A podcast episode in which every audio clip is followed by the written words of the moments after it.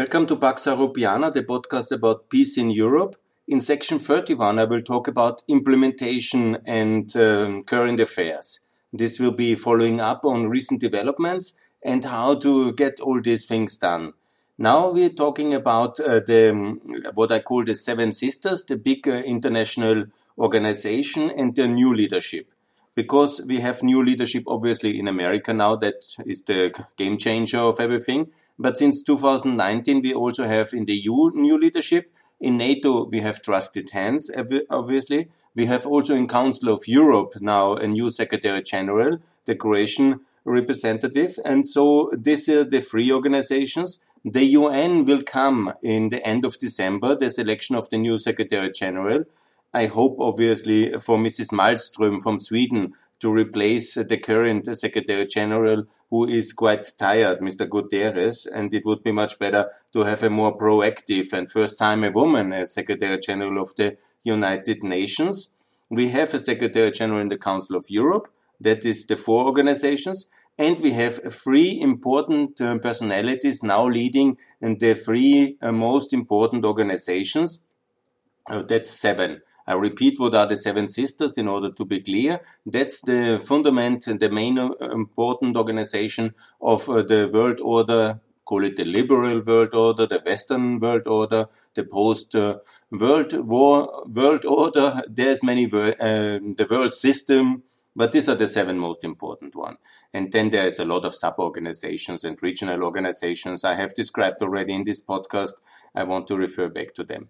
But here we have a new Director General of the WTO, of the World Trade Organization, Mrs. Ingoni um, Ngozi uh, Okona. I'm really sorry if I it's not easy for me to pronounce this. Ngozi Okona. We have to learn that name. She's from Nigeria, the former Minister of Finance, and she will now run the World Trade Organization. We have Helga Schmid from Germany. She's a very senior diplomat of the European Foreign um, Affairs uh, Office, and uh, she is now the Secretary General of the Vienna-based Organization of Security and Cooperation. And since last week, we have also a new Secretary General, Director General of the Organization for Economics and uh, Cooperation Development, OECD. This is Matthias Cormann, a European who made political fame and success in Australia, and he was the Minister of Finance very long now and he will run these organizations. So these are the seven key organizations I identify as the Seven Sisters, and they are now all very competently headed and handed over. And that's very important because uh, we have now, I repeat, competent new leadership of the European Union, of NATO, of the Council of Europe. We will have a selection process of the United Nations. That means, I guess, uh, there won't be any changes. Whenever I would like uh, to see Mrs. Malmström, I think Mr. Guterres might be uh, the standard choice, but that's also not so important because what I'm calling for and what is really important is the enlargement of the WTO for a minimum 10 new successful countries very fast under the leadership of Mrs. Ngozi Nkona, and I hope she focuses on that one as well. I call for enlargement of the OECD under Matthias Cormann. And as he is Australian, I hope that this will be happening now and he will have a more global outlook and not dom- I think as he uh, read the, process of his elections, there was a lot of Europeans, obviously, for Mrs. Malmström, and he somehow managed to get the votes. Um, uh, it seems uh, with uh, the, the conservative votes uh, mainly, the Germans and the Austrians have uh, left the European camp and supported him. And so there was probably a strong IDU network in that one. IDU being the global uh, conservative uh, party. And I'm confident that he will probably uh, somehow understand what is to be done now in terms of enlargement. If not, I hope he listens and takes some time to listen to my podcast. I hope so much. So nevertheless, and Helga uh, Schmid uh, in the OECD, also the enlargement of the OECD. Very shortly, it's quite simple, the message. Here comes, we have um, in Europe still four countries which are not in the WTO. This is Kosovo, Serbia, Bosnia, Azerbaijan, and actually a country we compete for, for whose attention we should compete, because since 2016 it's reforming so much, and that is uh, Uzbekistan. And we have uh, Lebanon, which is so important for us, so close to Turkey, and the French have been so engaged, Macron going after this explosion, and it's Algeria. These are, in my views, four, I repeat, Kosovo, Serbia, Bosnia, three, Azerbaijan, four, Uzbekistan, Lebanon, Algeria.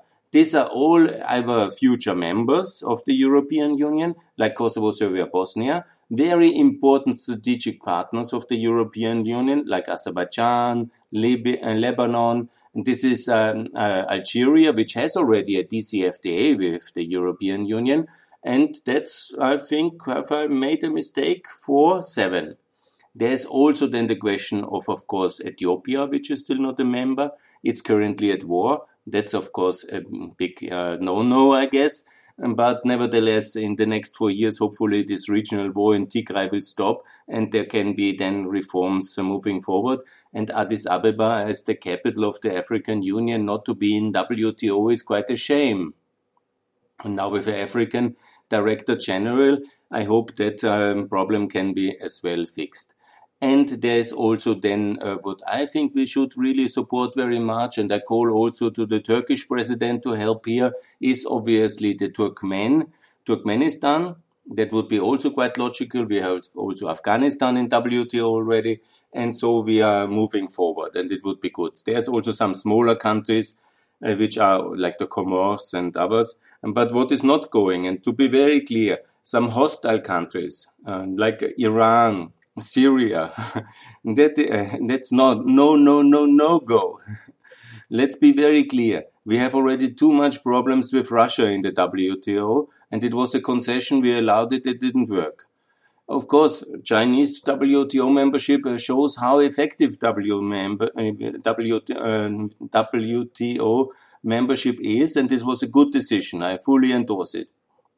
But that we don't have our own countries in Europe and our partners just around the ring of Europe in the WTO is a shameful neglect of our policymakers, and I'm very sorry, and we have to fix that. Just not Belarus, because Belarus is at the moment ungovernable, with Lukashenko having usurped the presidency after the legitimate uh, elections, so no Belarus. So I repeat in shorthand Kosovo, Serbia, Bosnia, it's absolutely yes, yes, yes, immediately. Azerbaijan, yes, yes, yes. Uzbekistan, absolutely immediately. And then also Lebanon, Algeria, and of course, I forgot Iraq. Uh, that's also absolutely on the agenda. It's our ally. We liberated it. Let's get going. It's now more or less stabilized. In the last years, where it's of course in a crisis, but it would be much better if it would be. And I've advocated for WTO membership already since hmm, 2007, 17. I don't know what's happening here in that one. So that's the list. That's the important list. But no hostile countries, our allies in fast. And I also, I hope Ethiopia, there will be wisdom on that one. So then we have now uh, Helga Schmid in the OSCE in Vienna. So where's the enlargement uh, towards uh, the, um, the Mediterranean countries? We have failed during the Arab Spring because the OSCE, I repeat it, that's basically the Helsinki organization we built up in 75 in order to make peace with the Soviet Union or at least to promote human rights and democracy. It's extremely useful organization in the transformation of Eastern Europe, which is more or less now completed. You know, there can be some stories still. Uh, it's okay to help in Kosovo and Serbia and maybe in Albania for two more years but in principle, the emissions of all Balkan countries, Eastern Europe, can be faded out in the next five years. But there's massive work to be done in Tunisia, in Morocco, in, uh, um, of course, also Turkey, obviously in Lebanon, in Israel, in Palestine, in Jordan, and also in Afghanistan. So please, let's get going. Where to, what are we waiting for? It's not to have a petrified international system unreformed to do always the same like it was 30 years ago. No, no, no, no, no. In 1990, we also changed a lot of things because the world changed. Now with Corona, some things have to change as well. And especially we help to have to help when we already call it reconstruction, which is a completely wrong term for the post-corona world because it uh, supposes that something was destroyed. Obviously, there were a lot of people lost in corona and a lot of money lost, but it's not that the world system is destroyed. There is no physical damage in a sense. There is no war happening here at the moment. The war is happening in the transformation countries of um, the Middle East, and we have to focus here on this. So open up the OECD and get going. And the most important of all, and here I hope Matthias Cormann is really an asset. I wonder, you know, what happened. There's so good reviews about the previous um, Secretary General, Mr. Gurria, but he has not really led this organization towards completion and towards uh, unity and openness, which I think is very um, sad. And additionally, it was led like a high tax cartel by some of the member states imposing a very negative high tax policy, anti SME policy.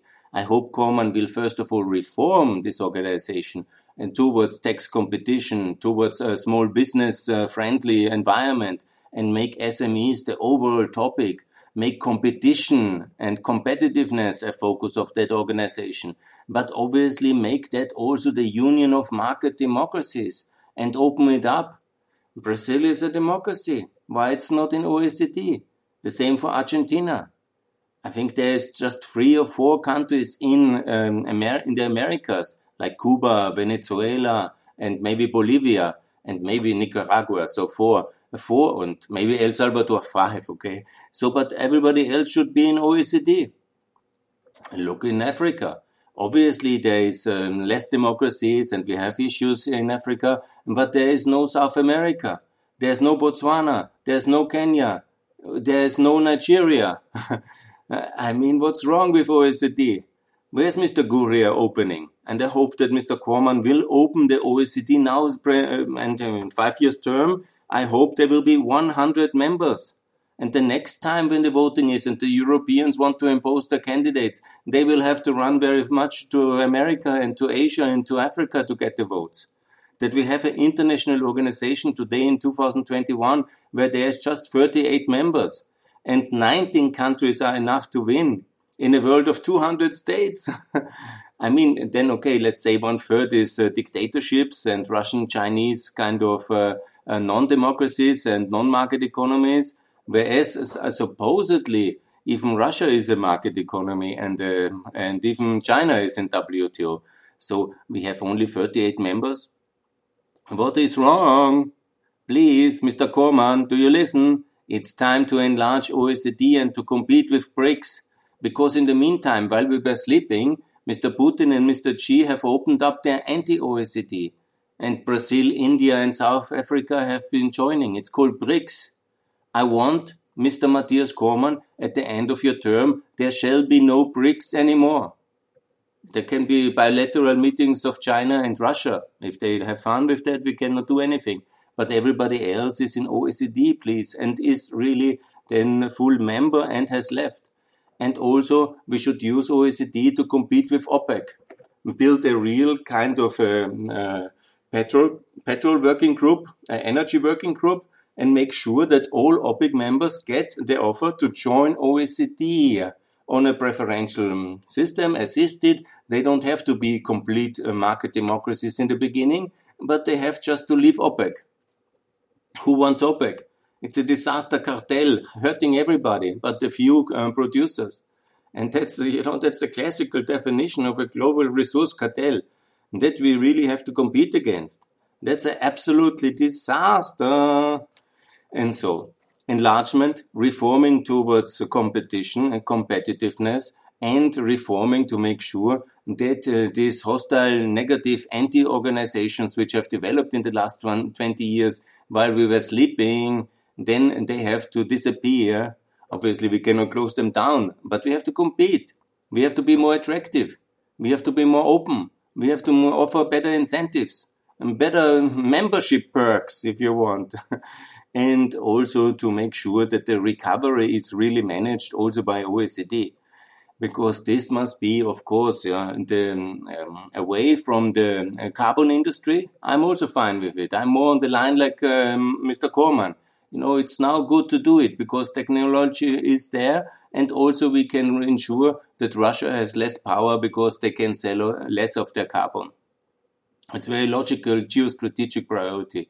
We must make sure that the, the dependency, especially of uh, Europe uh, from Russian gas and petrol and to uranium and coal, is going to zero. And 50%, uh, half of the reduction must be by 2024. And here OECD has a big role uh, to support European energy independence and decarbonize uh, not the world, but at least Europe, in order to show and be sure that we sell less and fund less of the Russian aggression. This must be so important. And also to get rid of BRICS, OPEC, and all this kind of stuff. And there must be coordination between the seven organizations. It must be absolutely a priority to have the WTO, the UN, the Council of Europe, NATO, EU, OECD, and OECD secretary generals and decision makers must be in constant uh, contact because we also must reform the so-called G7, G8, G20 formats. No Russia in G20, first of all. Then also notify the Saudi Arabians they have to reform and oh, because um, you know what happened and this cannot be tolerated obviously but give them a notice at least and then make sure that they behave better. And also somehow to open saudi arabia towards uh, decency. That is absolutely important priority for the world. And make sure no russia obviously already in rome at the next g20 summit there must be clear no putin around absolutely no no no and here comes also the key priority is uh, to reform the G7 and towards also um, the OECD members. Yeah? Key OECD members like South Korea, like Mexico, like Australia, obviously, are obviously in the G7 plus because they are economies, market democracies, OECD members, and also plus um, a, trillion dollar GDP and they should be in the first group in the so-called G7. Absolutely. We can have less Europeans in there because Europe is one, the European Union in a sense, and then the UK, and that's it. And if we want to have a third European, there should be a representative from EFTA. And not France, not Germany, not Italy. We are in the European Union.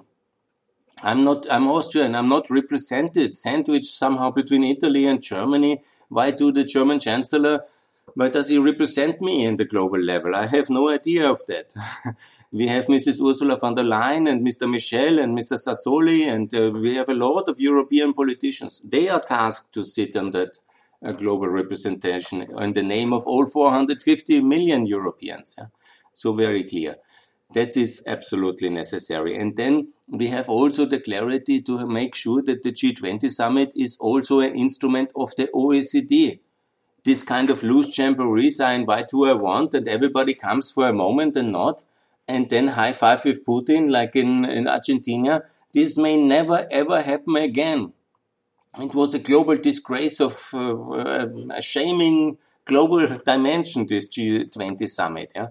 If you want to sit with the American president and with the European president and the British prime minister on a round table as an equal, more or less, then you have to first join the OECD and fulfill some criteria of decency and of market economy. And then you can co-govern the free world and uh, ensure that you are also a responsible actor because much of the crises of the last decade were uh, of the Russian production which then European uh, taxpayers had to pay, and the American taxpayers and British taxpayers, yeah, and Japanese taxpayers. It's not exclusively us to carry the burden, but we are the closest and we are the most threatened, and we have then to support Georgia and Ukraine because of Russian aggression and much other malign activities which Russia, uh, Russia did and funded in the last decade and then they are sitting together as if they were the old, old friends in the we are also co-managing the world in global responsibility. Oh no, that's actually disgraceful and wrong, to be very clear. So we have these seven organizations, yeah, and they are very good. In principle, the liberal world order is working very well. It's just, you know, the specificum of uh, the Russian intervention and the Russian aggression of the, since 2007-8, which is the problem. And again, I'm so happy that the Americans have now shifted the policy line because it was, it's not China the main problem in the world. China is getting decently wealthy. And that's their right. We'll have this world that everybody lives good and secure.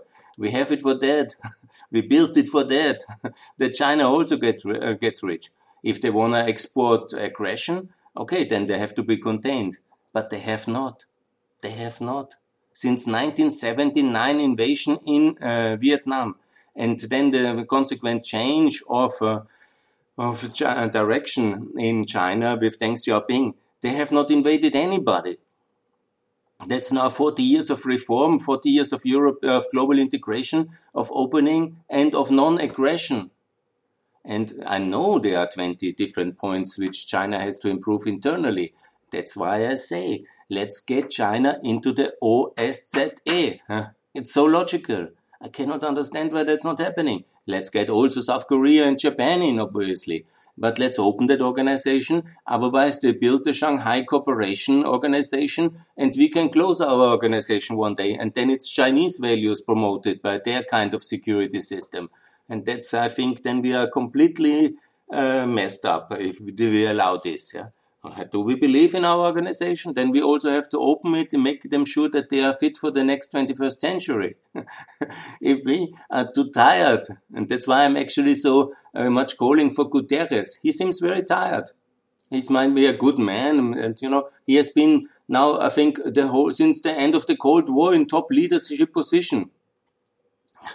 I mean, he is certainly a gentleman, yeah, and he can talk about climate change, but uh, you know, he brings no dynamic.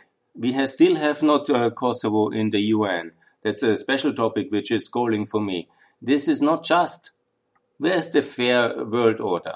It's a puppet of Russia and of China, the UN in this constellation, and it needs to be reformed. I have already outlined it.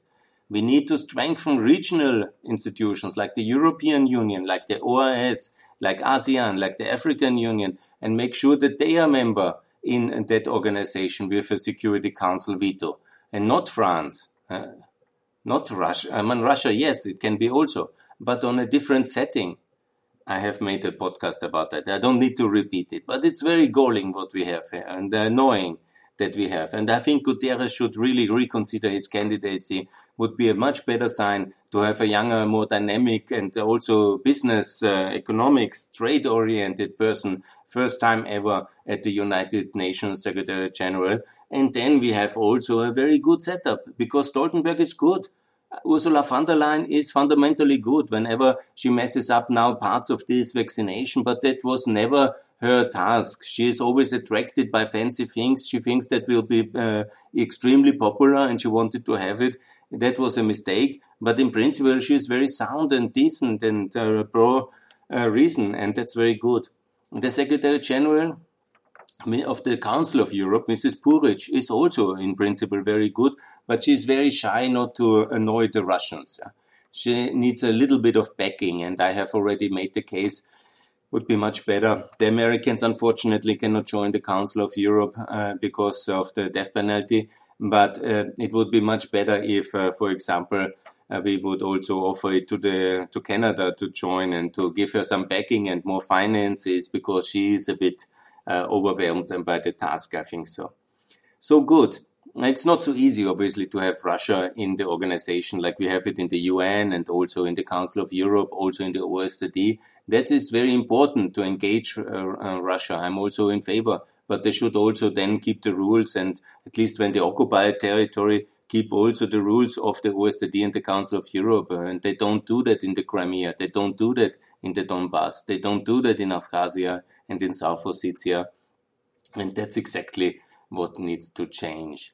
But in this second Cold War, we need to be a bit more active. And I think that this Cormann, what I have read now, I never met him, but he seems to be a dynamic leader with some um, um, sense of uh, of drive and energy. And I hope there will be this opening now of the OSCE and maybe also to make clear that the OSCE and the G7, G20, they get reconnected because we need a better structure and better some reform of all this. and I have outlined it already in much detail, I think. So, am I optimist? Absolutely. That's after Karl Popper, absolutely a duty to be optimistic. But, you know, was it good uh, to, uh, you know, with a new American president, there is now also a new set of um, institutional personalities in these key organizations. So if we are not successful now with all this opening enlargement and reform agenda, I don't know who is to blame? then it's really only ourselves uh, we can blame. If we continue the freeze of the last seven years, the great freeze in the institutions, this kind of morosity and kind of decline, which Obama and Trump has symbolized uh, from the left and from the right, this kind of inaction, inability to lead, this kind of complete freeze of the global system, this no longer enlarging of anything and everything is difficult, the risk and no, we don't, and Russia. If we continue with that one, we might really fail. If we don't and to start a more dynamic and more open phase and openness as the basis of prosperity, reform and open our institutions, get the missing partners in, reach out the world, the hand to the free world, and then, sorry, we will have a very successful decade to come. So that's my first statement here. I wish Mr. Cormann and also Mrs. Ngozi Okonjo and also Mrs. Helga Schmid good luck. I hope uh, that uh, they will be very successful and remember my words. I will every year now release, uh, and also on Twitter, I will call all the time. I will measure each and everybody on the success of the enlargement strategy which new country you brought into your organization. This is the ultimate test of your leadership. This is the ultimate test of success. These organizations work quite well, you know. You don't need uh, to uh, reform the wheel or whatever, invent the wheel.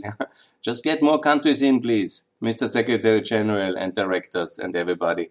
And this is the benchmark for success of your terms. Thanks a lot for listening.